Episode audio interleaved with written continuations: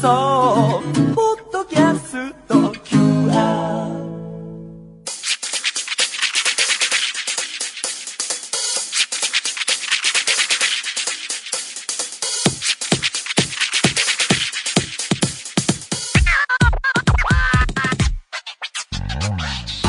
こんばんは。内山聖輝のワンクールパーソナリティの内山聖輝です、えー3月中盤過ぎまして、えー皆さんいかがお過ごしでしょうか？あのサッカーの話題がいろいろあってあのワールドカップ予選のあの日本代表のメンバーがねあの近い試合のメンバーが発表されたりね。あの中リストを見ていくと高萩選手という方が久々に招集されていて、まあ、そこは注目ポイントかなと思ったりしますけれども。あとはネットの動画配信サービスの DAZN にね入ってみたんですよ。で見てみてあ普通に見れるなと思ったんですけどやっぱりあのくるくるするやつ。あのなんかねこうロード中みたいな表示があるんですけどその白い輪っかがね画面が止まってストップモーションになってあれに結構なってなるほどこれかと思ったんですけど iPad とか iPhone 経由で Apple TV があるのでそれをミラーリングさせて見てたんですけどこれがまあ家のネット環境が向上もっといい感じになっていけば変わっていくのかなと思いつつ Apple TV そのまま対応してほしいなということも思いましたしまあ今シーズンからこう見る手段がですね本当に複雑化していましてあの海外サッカーに関しては J リーグ見たいっていうんだったらダゾンも入る、えー、って間違いないところなんですがいろいろあってリーグごとに。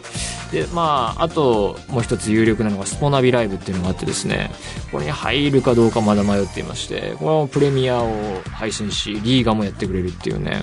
でプラスしてこれ DAZN でプレあブンデス見れるしセリエ A も、まあ、やるぞってなったらスカパーいらないんじゃないかって思うんだけれどもスカパーはチャンピオンズリーグは放送していてっていうですねこれ入り組んだところがあってですねこれサッカー好きの方々結構いらっしゃいますけどどんな環境でみんな見てるんだろうどんな環境を家に構築してるんだろうなっていうのがねそういう特集の雑誌とか読みたいななんていうふうに思いましたが、まあ、とはいえこうやってこうインターネットでサッカーを見るっていうのはこれから絶対主流になっていくことだと思うので状況はもっと良くなっていくのかどうかっていう問題についてはあのー視点を変えればネットフリックスだったり Amazon ビデオだったりっていうのをこれだけこう日常でみんなが使うようになってた中で10年前15年前こんな高画質のものが簡単に見れる状況を想像してたかっていうとあんまり僕は想像してなかったのであこれは未来だなっていうふうに思ったのでまたサッカー中継スポーツ中継に関してもこれからまたいろいろいろんな面でブラッシュアップしていけばなかなか普通になっていったりもっとこう具体的にはこうテレビとネットがこううまい具合にねあのつながればねあの手軽に接続できていけばもっとスムーズになっていく気はするんだと思うんですけどねみたいなことを日々考えている人が番組を始めようと思います、えーそれでは内山昂輝のワンクールスタートです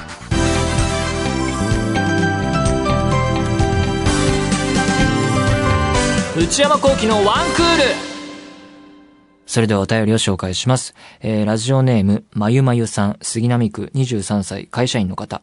内山さん、こんにちは。私はこの度、3月いっぱいで3年間勤務した会社を退職することにしました。えー雑誌媒体のデザイナー、かっこアシスタントとして働いてみて、自分に向いているかだとか、本当にやりたいことかどうかを考えて、すっぱり今の道をやめて、本当にやりたいと思ったことをやろうと決意しました。そこで、今勤務してきた会社からの有給期間ということで、4月になるまで本当に自由な時間を与えられています。内山さんなら約半月間。何もない自由な時間があったら何をしますか？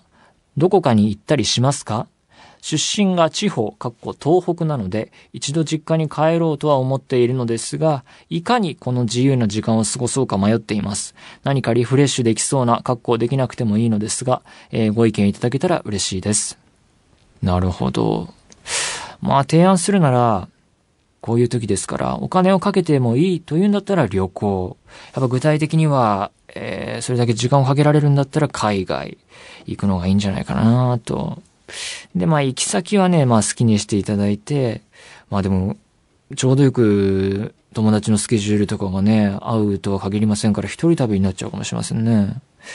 でも実家に行かれるということですね。だから実家で、まあ最高一週間ぐらい過ごして、一週間あったら自分で海外行くっていうのがないいかなって気がしますけれども、まあ、一人でってなると難しいこう思うのも、その気持ちはわかるのでね。まあ、それはまあ、なんだろうな、軽い提案としてありまして、でもう一つ、お金かけたくないのであれば、読書、あるいはネットフリックス。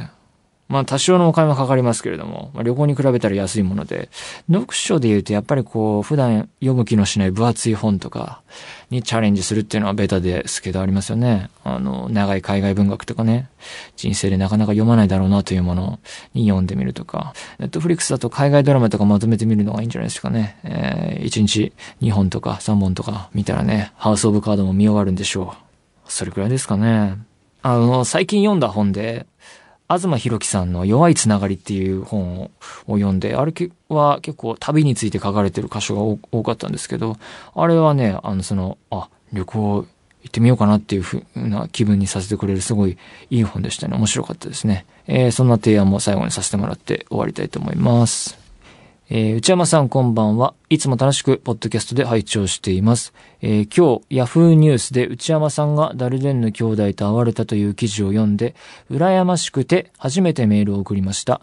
彼らの作品、えー、イゴールの約束を、えー、1997年の日本公開時に見て以来、大好きな映画作家です。えー、詳しくは、映画秘宝5月号で、になると思いますが、差し支えない範囲でお話を伺えたら嬉しいです。ああ、あ、そうですね。あのー、あ、これはラジオネームなさそうですね。あのー、はい、そういうお仕事をさせてもらいまして、えー、これが、記事が載る映画秘宝が近く発売されると思いますが、前に映画秘宝に載せてもらった時はですね、インタビューしてもらったんですけど、それは、あの、人の縁というか、えー、そういうところから繋がってったんですけれども、今回は、えー、このラジオきっかけで、この番組がきっかけとなっていて、えー、前に、えー、ダルジェンヌ兄弟の映画についてお話したのを、えー、ビターズエンドというですね、配給会社、えー、ダルジェンヌ兄弟の日本での公開、えー、を担当している配給会社のビターズエンド、えー、の方が聞いてくれて、えー、で、そこから、えー、オファーをいただいたという流れですね。で、まあ、おし、お仕事のお話をいただいたときに、もちろん、えー、ダルデンヌ兄弟が来日する機会というのもなかなかないことだと思うし、えー、その短い滞在時間の中で、ある意味、えー、言ってしまえば時間を奪うことになるので、まあ、僕よりもっと、えー、知識を持った人というか、えー、もっともっと詳しい方、えー、有益に、えー、な記事が作れる人、えー、構成できる人っていうのはいたんだろうなと思ったんですけれども、それの承知の上で、あの、まあ、こんな機会はなかなかないことだしということで、えー、受けてしまいまして、えー、お会いしたんですけれども、あのー、まあ、ダルデンヌ兄弟はね、あのー、二人は日本の声優なんて知らないのは当たり前ですし、あのー、そういうわけで、あの、定談みたいな打ち出し方はちょっと違っていてですね、あの、インタビューみたいな、えー、形です。あの、僕が彼らの映画を見て、えー、気になったことというか、えー、疑問に思ったことを、質問をいろいろ、え、持ってきて、それを聞くという流れになっていますので、まあそういう体で読んでいただければいいかなと思います。雑誌の方をチェックしてみてください。えー、というわけで、え、このような形で何でもいいの、何でもいいので送ってみてください。皆様からのお便り引き続きお待ちしています。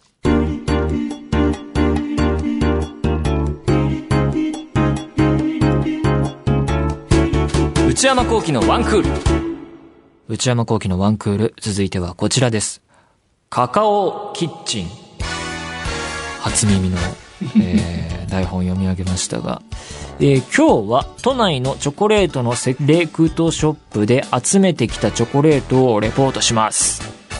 ちょっとわかりませんけれども、えー、話を聞いてみましょう。今夜のスタジオにはこの方がいらっしゃっています。はい、えー、番組プロデューサーの宇田です。チョコ、結構最近やりませんでした？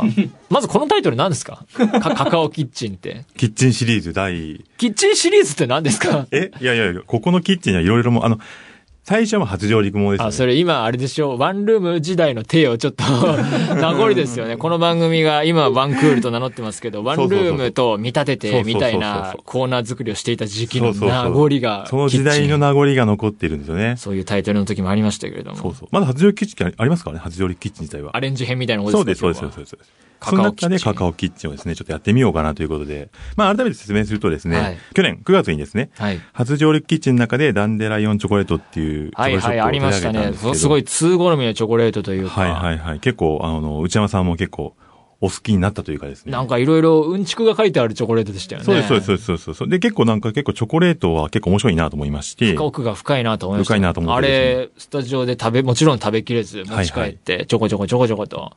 えっと、いやいやいや。ダジャレかなダジャレじゃないです。えー少しずつ、少しずつ。日々食べて、食べて、はいはい、はいえー平らげまして。食レポ結構チャレンジ感が結構あるんですけど、そうですねチョコレートはね結構なんか楽しんでる感があったんで。いや、やっぱりチョコレート美味しいですよね。はいなんでちょっとそのチョコを掘り下げてみようっていうことでですね、えー、で、なんかあの、調べてみたら、あの今、ビーントゥーバーと言いまして、カカオ豆を、また豆ですね、ビはいーンの仕入れから、えーチョコレート、つまりバー、チョコレートバーまで、えー製造を、すべての工程を自分の会社で行っているチョコレートがブームということでですああ、ね、ビーンからバーまでってことですね。そう、ビーントゥーバーっていう言い方をするならしいですよ。るほど。本当に？本当です、本当です、本当です。誰がそんな言い方を？初めて聞きました。それはちょっとわかんない広告代理店に踊らされているんじゃないですか？えーっと、ちょっと調べますけど、あ のおさ置いといて。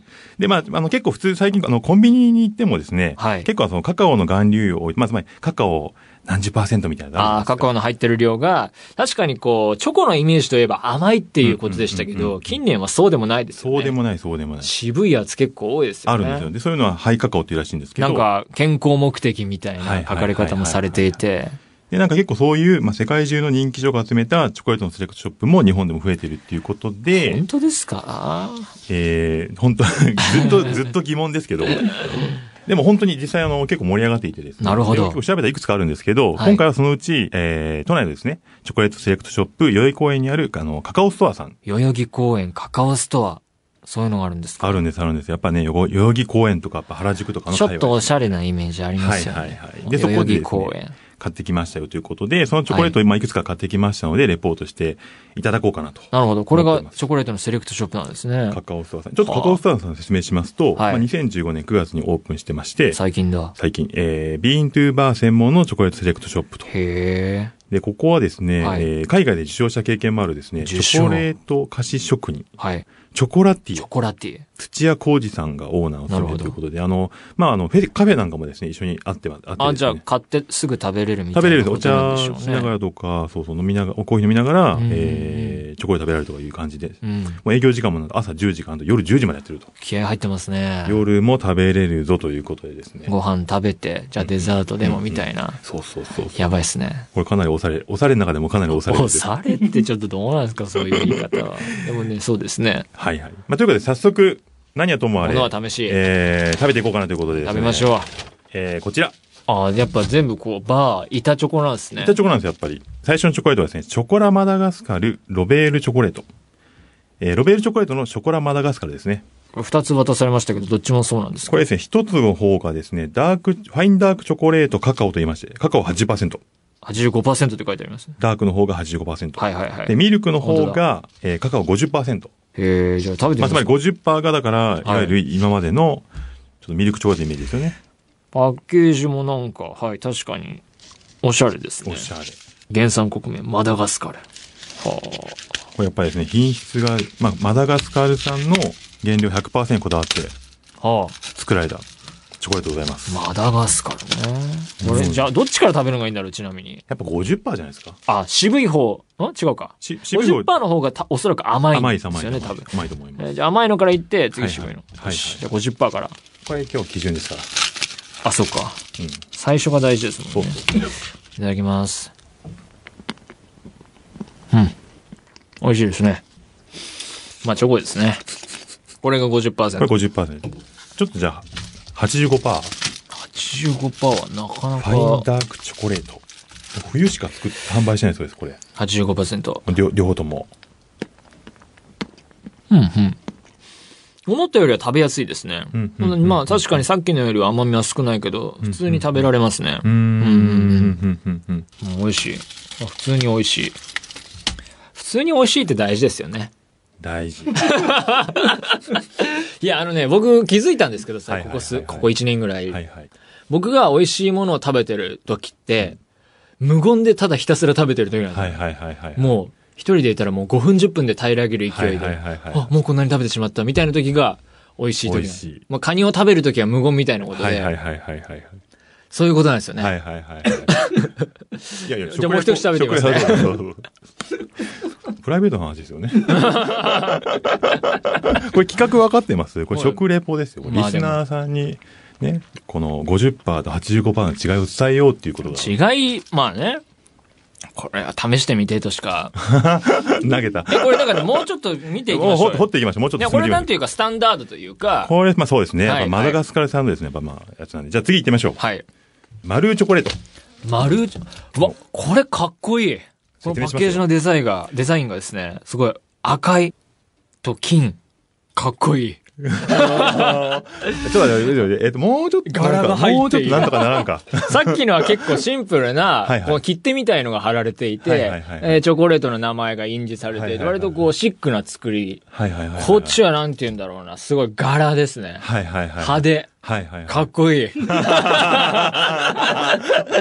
かこう、映画の小道具みたいな。これですね、あのウェス・アンダーソンの映画に出てきそう。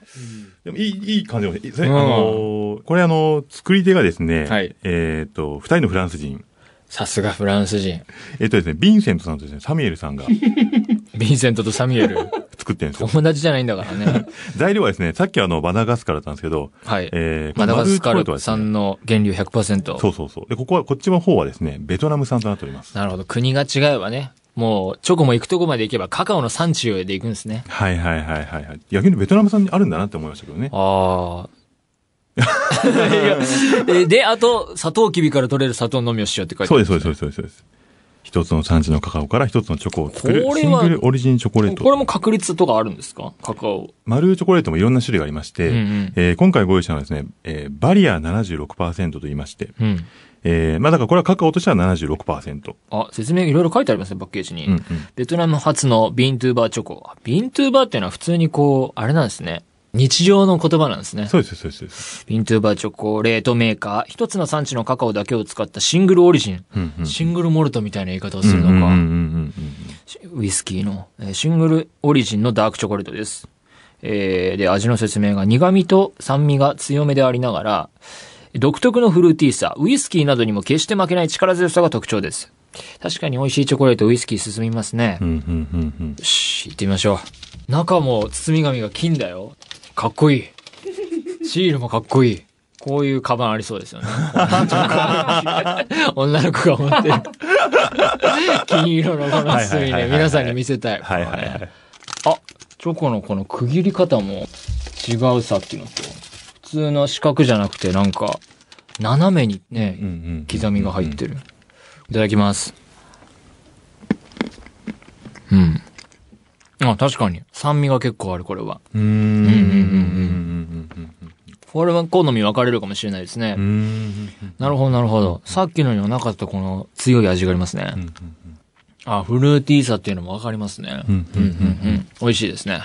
さっきの方が入門変換がありますね、そう考えると。うんうんうんうん癖があります、これは。ここ読んでもらっていいですか、ここ。えクオリティの高い特別なものになんで混ぜ物なんてするんだい？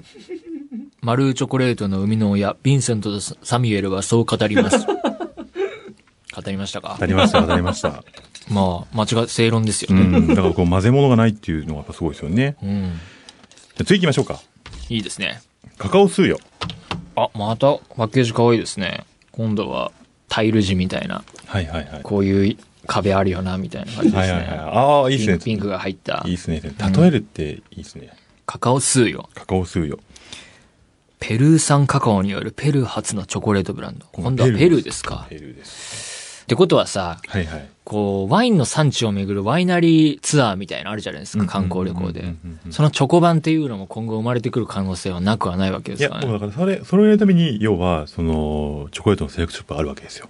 あ、そうなんですか？そこに行くと、よりどりみどりで、いろんな国で作られたチじゃあ、ョコレートがある。今度のバカンスは、ペルーに行ってみよう。うん見ようか、みみたいな、こう、楽しめる。ちょっとワイナリー巡り、カリフォルニア、はいはいはいワイナリー巡りとか憧れますね。いいじゃないですか、いいじゃないですはか。ヴィンセントとサミュエルにね、会い、にいや、だから、ヴィンセントとサミュエル気に入りすぎでしょ。いやいやマルーチョコだからね。マルーチョコカカオスーあ、ここね、カカオスーヨですよ。で、で、これが、えーえー、70%。はいはい、そうです。エルマン。見えてきました。ね。あの、見るところが。要はいはいはいはいは、チョコレートの産地、はいはいはい。あとはそのパーセントにが目安だと。うんうんうん。味の。あ、今度はこれ、キューブ状に。いただきます。うーん。かんなくなってきたな、これ。丸チョコの食べたやつよりはマイルドですね。うん、うん、うん、うんうん。カカオの、あの、パーセンテージあんま変わんないけれども。ちなみにあのーカカオ水はですね、んえー、ジャングルで採れた香り高いバニラもうん。使っているということなんで。バニラも入ってると。うん、まあ言われてみれば、うん、うん、うん、うん。うん、美味しい。続きまして、はい。今回ですね、このチョコレートを買ってきたカカオストアのオーナーである土屋浩二さんが手掛ける、えー、チョコレートショップ、テオブルマの商品になります。はい。ほら、また、うさぎさんの絵が描いてある。動物タブレットシリーズオーレ。オーレ？オーレ。これはパーセントとかあるんですか？これはね、パーセントはね、ないかもしれないですね。これはどこのカカオを使っているんですかね？産地は、産地は気になりますよね。どこのカカオですかね？読み読み解いてください。箱からだとちょっとわかんないかもしれない。何パーセントなのかしら。うん、マイルド。うんうんこうやって並べて食べると全然違いますね。結構甘い。ますごい。食べやすい。ちなみにこれはですね、えーっと、まあ、いろんなイラスト、まあ、動物のイラストのパッケージになってるんですけど、うん。これちなみにウサギでして、ウサギはミルですねで、それ以外にあのペンギンとかですね、パンダとかいろいろありまして、ペンギンがカカオ67%。甘くて美味しい。食べやすいですね、これ。へー。うん。カカオのやつが多いのは変わった趣味ですね。うん、うん、うん、うん。そうですね。これはここで戻ってみると戻っ、てみると。うん丸い大人だわ。でもウイスキーとか飲むならこれぐらいがいいのかもしれないですね。丸。うんとか。の甘さがあんまないやつの方がうん合うのか、うん甘さがなくてこう酸味とかあると合うのかもしれないな。うん、うん、うん、うん、うん。ラストいきましょうか。これ何ですか今度は？これ、これまた同じくテオブロマンですね、はいオリジナル商品でですね、マドガスカルカカオプロジェクトと申しまして、なるほど。えーマダガスカルの農家に発酵技術や農法、まあ、えっ、と、農業の方法を教えて、えー収入とかですね、生活水準を上げていこうという、えー試みが生まれたカカオ65%のタブレットとなっております。じゃあこれも渋めだ。はいはいはいはい。ピンクのパッ。ケージで薄いピンクの可愛らしい。うんうんあ香りという概念を忘れてましたね。本当だ。今更。本当だ。初めてこの動作で。もういいいか。まあ、しょうがないです。うん、香り高いですね。これ。えー、マダガスカルカカオプロジェクト。うんうん。いや、これね、うんこの台本の説明にある赤ワインに似た軽やかな酸味とほのかな渋みがまんまですね。へー。赤ワインみたたいな味がする。えー。なんでだろ美味しい。おどうですか？今日、一応、ご紹介としては以上になるんですけど、はい。総評だったりとか、なんかこう、フェイバリットフ。ェイバリット決めるならば。うーん。基本どれも美味しいですね。はいはいはいはいはい。で、まあやっぱりこう用途というか、うんうんうん何と合わせるかによってう、んうんうんうん。渋めのものを選ぶかうんうん、酸味のあるものを選ぶかという分岐になっていくと思いますね。うんうんうんうん。の中で、まあ今日これってこう目を引いたのは、このやっぱこう、丸チョコレート。この、のパッケージがかっこいい。かかっこいい。だから勝ち。勝ち優勝。おめでとう。丸優勝どれも美味しいよ。はあ、で、こう、だから甘さが欲しければ、こう、ミルク入ってるような、いカカオ少なめのっていうの、っていうことですかね。了解です。もうわかんないや。えー、じゃあ、したくはないんですけど、えー、あそうだレ点数ね、点数採点を、カカオキッチン。カカオキッチン。65点かな。これは、反応しづらい。その心は？そ、の頃は、チョコレートが、その要は何かと、何と合わせるかによってはい変えていくっていう、つまり単純にお菓子として食べるのか、うんうんうん。それこそこう、お酒と一緒に楽しむのかによって、それです。変わってくるっていうのは、すごい高評価はいはい、はい。だったんですけど、そこに、導き出した。そうそう、導きした結論。そこも超高得点なんですけどじ、ゃあ100点で。あの、以下が結構まばらで、いかがまばら？そう、各票が？そうそうそう、各票が、いや、あのね、こんだけバンバン食べていってみ？みんな。わかんないって、そんなの。どれも美味しいよ、結構値段するんだかはいはいはいはら。いなので、そこまで低いだからいい品揃えってことですよね、このセレクトショップそうが。そうそうそういっぱいあるってことですね。いっぱいある。はいどれも美味しい。面白い。なんとなくパッケージで選んで、選ぶもまたよしジ。ャケがいいじゃないですか。ジャケ買い。あ、いいじゃないですか。言葉導き出しましたね出しまし。たよ。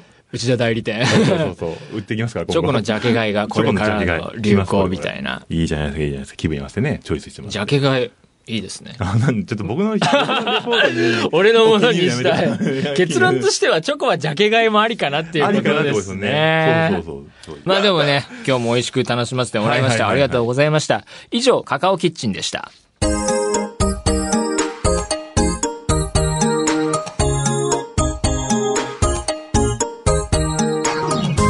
内山幸喜のワンクール、そろそろお別れのお時間です。えー今日はチョコレートをいっぱい食べましたが、皆さんいかがでしたでしょうか？まあ、一つ言えることは、こんだけね、えー連続して多種類食べたらわからなくなる。ということなんですけど、これ絶対お店行って友達と行って、こう、ああでもない、こうでもいいね、ない言いながら自分の好み見つけていくっていうのは絶対楽しい一日になるとは思いますね。あまあ僕はチョコレートの専門家じゃないんでね、これ種類食べていくとちょっとわけわかんなくなっちゃいましたね。どれも美味しいっていう結論でしたね。えー、番組では引き続き皆様からのメールをお待ちしています。アドレスは one.joqr.net one.joqr.net 1の綴りは one です。えー番組公式ツイッターアカウントは、アットマーク、one アンダーバー joqr です。えーこちらもぜひチェックしてください。えーポッドキャストも配信中です。更新時間は毎週火曜日のお昼12時予定です。それではまた来週、さようなら。